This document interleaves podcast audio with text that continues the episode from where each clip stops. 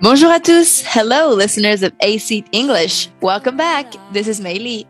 欢迎大家收听由一席文化出品的《老外来了》，This is 翩翩。We are now in June. Time really flies, doesn't it? Another school year is over now. Yeah，又到六月了，Time really flies。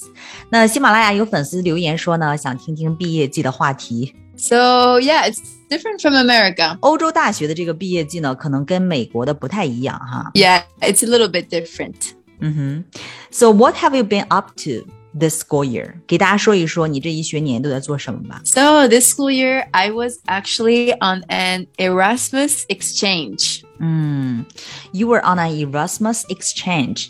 那 exchange 大家都明白，就是交换生。那这个 Erasmus exchange 是什么呢？ So, an Erasmus exchange is a university exchange that is available for students studying at universities in the EU, so in the European Union. 嗯，就是欧洲大学的学生们的一种大学交换的方式哈，a university exchange that is available for students studying at universities in the EU. These exchanges are available for many programs and are a really great way for students to go to another country, learn the culture, and also learn the language as well. Mm-hmm. Wow, that's really nice. So, what did you choose to do? So, I chose to do my exchange in Barcelona in Spain for one year. Mm. 嗯，梅莉呢本来是在法国读大学，但是最后一学年呢，她参加了这个 Erasmus exchange，然后就来到了这个西班牙巴塞罗那做交换生。So how has it been? Well, actually, it has been the most amazing experience. I had so much fun and have learned so, so much this year. Hmm, that is super cool for sure. 我们来总结一下你这最后一学年吧，shall we? Yes, definitely. Okay, um, so first, this was my first time living alone. So I learned so much about the lifestyle I like. 嗯哼，一个人生活的第一年哈，首先学会的是 the lifestyle，比如呢？ So, for example, I had to plan my own grocery shopping and doing my laundry and things like that. 嗯，购买日用品啊，grocery shopping，还有洗衣服呀，doing laundry，诸如此类啊。你喜欢这种生活吗？ Well, actually, you know what? I really enjoyed it. It was super nice being able to just have the freedom to do whatever I wanted, whenever I wanted, and just having my own little routine. 嗯，就是一下觉得有自由了哈，你可以 do Yeah. whatever you want it, whenever you want it，这样可以建立自己的 routine、哈。那而且你同学当中也应该都是世界各地的人吧？ Yeah, this was really, really nice. I got to meet so many other students in my class, which were also doing Erasmus exchanges. 嗯，你同学也都是一些 Erasmus students，就是欧洲其他大学的交换生哈，都是哪些国家的呢？ So some were from Germany, Italy, Sweden, Netherlands, Vietnam, and yeah, so many more. 嗯，你们在一起上课吗？ Yeah, all of us had um, classes together, and we had to actually work in groups as well and work uh, on projects together. 嗯，这也是欧美大学常有的一种学习模式，就是 in groups to work on projects。 And this was really cool seeing how different cultures has different ways and mentality when it comes to working. 嗯，就是合作过程当中，就看到不同文化之下工作的这个方式啊，以及这个 mentality，mentality 就是心态的巨大的不同。Yeah, and I really learned how to work with different people from different cultures that I didn't really know much about before. So, yeah, that was really nice. No, it's not always easy for sure, but I think it's definitely a really good learning experience. 那梅莉，你来总结一下你最后一学年所在的这个城市巴塞罗那吧。Yeah, so Barcelona is a really fun city with mm-hmm. many people and food from so many different cultures and different countries. 嗯，哎，巴塞罗那也是一个这样文化交融的城市吗？Yeah, it really is a melting pot of cultures. A melting pot of cultures，文化大熔炉哈。那这个 term 大家一定要记住，因为这个 term 经常会用来形容很多很多的国家和城市。A melting pot of cultures。 那这样的话，这个城市一定不排外。 For sure, people are super nice. They really enjoy life and having fun. So it has been super cool to live in a city that has a good vibe. 嗯，a good vibe，氛围很好。vibe，v i b e， 就是指气氛呐、氛围呐、还有气质啊，都用这个词 vibe。 Yeah, vibe is a word we use very commonly. 嗯 And um, in Barcelona, there are also so many things to do. It never gets boring. 哼，我就老记得你说你刚去巴塞罗那时，然后做节目给我们说，巴塞罗那的海滩上，当地的女生上身什么都不穿。 Yeah, super open minded. And it, like I said, it really does not get boring. yeah, it never gets boring 。 哎，那最后这一学年你也旅行了很多地方吧？Yeah, actually, it's super easy to travel to cities that are close by as well to just explore around and visit new places. 嗯，梅莉这最后一学年呢，就像是一个 adventure，可以去 travel to cities。然后去 explore around。 Yeah, this was very important to me and I really enjoyed it. Um, but also, you know, also very important thing is that this was my first time living in a country where I didn't speak the language fluently. 对，确实哈，第一次在一个语言不通的国家生存。Yeah, because you know, in China, I spoke the language, so I could understand uh, what people were saying, and I could also explain what I wanted to say. Um, and in France, obviously, also it was the same. Yeah，、美丽的汉语、英语、法语基本上都是一样好的。那西班牙语，你们上学的时候不是学过一点吗？ Yeah, I when I arrived in Spain, I did speak a little bit of Spanish because I studied it in school, but I was definitely not fluent. So it was sometimes a little bit hard to get by.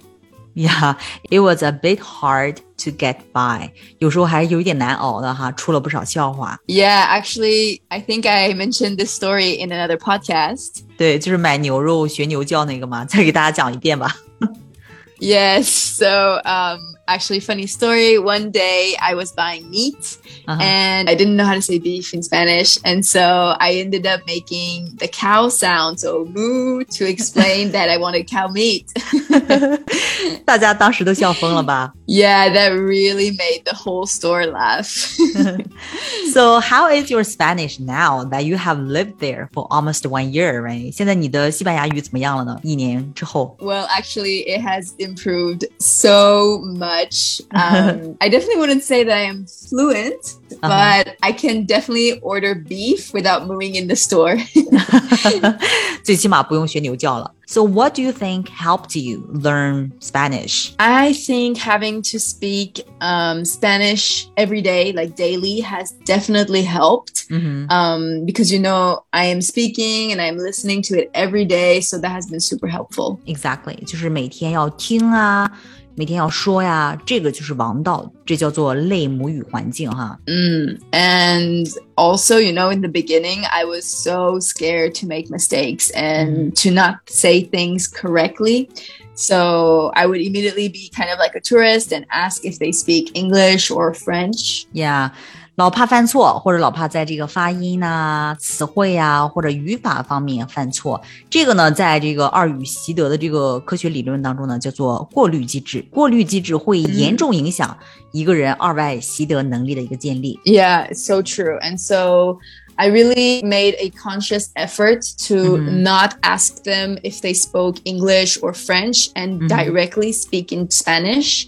呀、 And people are super nice. And even if um, they speak English, they will help you learn the language. So that has really, really helped me. 嗯，练口语的话呢，就是要抛掉这个过滤机制， 张开嘴巴大胆说就可以哈。要不我们有一句老话说，想要学好外语的话，你就要脸皮厚。但其实呢，这个背后的理论支持呢，就是要抛掉这个过滤机制，不要怕说错。Yeah, definitely. And um, something also that has really helped is I'm watching Spanish movies and TV shows. And now I can basically understand everything. So that is super cool. Mm-hmm. 嗯哼，But, you know, sometimes, of course, like all the languages, they do speak really fast. So it's not always easy to understand. Yeah, 美丽不愧是精通三国语言的人哈，你这个二外习得的方式是完全正确、完全科学的。那么这个西班牙语流利呢，对你来说也只是时间问题而已。So hearing you say this definitely makes me more confident now. Thank you. so what's next？你们怎么毕业呢？哎，C 啦，你知道吗？已经给我发过他们学校的毕业照了。你们不回法国举行毕业典礼吗 ？Yeah, so we are going to have um, a graduation ceremony, and it's very similar to the United States, um, yeah. where everyone's going to be wearing the graduation uh, gown, and then we will receive our diploma. Family uh-huh. can come um, yeah. to see us graduate. So yeah, that will be happening soon, and I'm really excited. Yeah, 但是因为疫情，可能 because of the COVID something is going to be delayed, right? Yeah, because there's been the COVID. So I think we might actually be graduating um, a little bit later because mm-hmm. some of the previous classes were not able to have ceremonies. So they are going to yeah. be graduating before us. Mm. Hmm. Anyway, what's next? 接下来呢，你要做什么？So actually, I recently started an internship in a startup here in Spain. 嗯，梅莉毕业之后呢，现在刚刚开始在一个 startup, start up 两个词合起来，startup。就是那种创业公司开始了他的 internship，开始了实习哈。Yeah, and you know I'm super super happy because I really wanted to end my year living here in Spain, um, just working for a Spanish company with Spanish people. So yeah, I'm really happy about that. 梅莉还想在西班牙待完这一整年哈。Yeah, so like this, I will get to stay in Spain a little bit longer, continuing to learn the language and also to enjoy the sun. That's a plan. 继续学西班牙语，然后继续 enjoy the sun，享受西班牙的大太阳。然后待完这一年之后呢？And afterwards, I will go back to France and on to the next adventure where I will be starting my master's degree. Mm, sounds so exciting.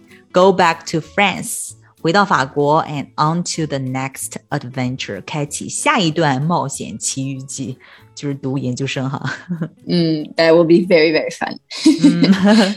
总之呢，欧洲的毕业季跟美国、中国都是不太一样的哈。那非常感谢梅丽在一线为我们分享，我们也祝福梅丽踏入工作岗位之后呢，一切顺利。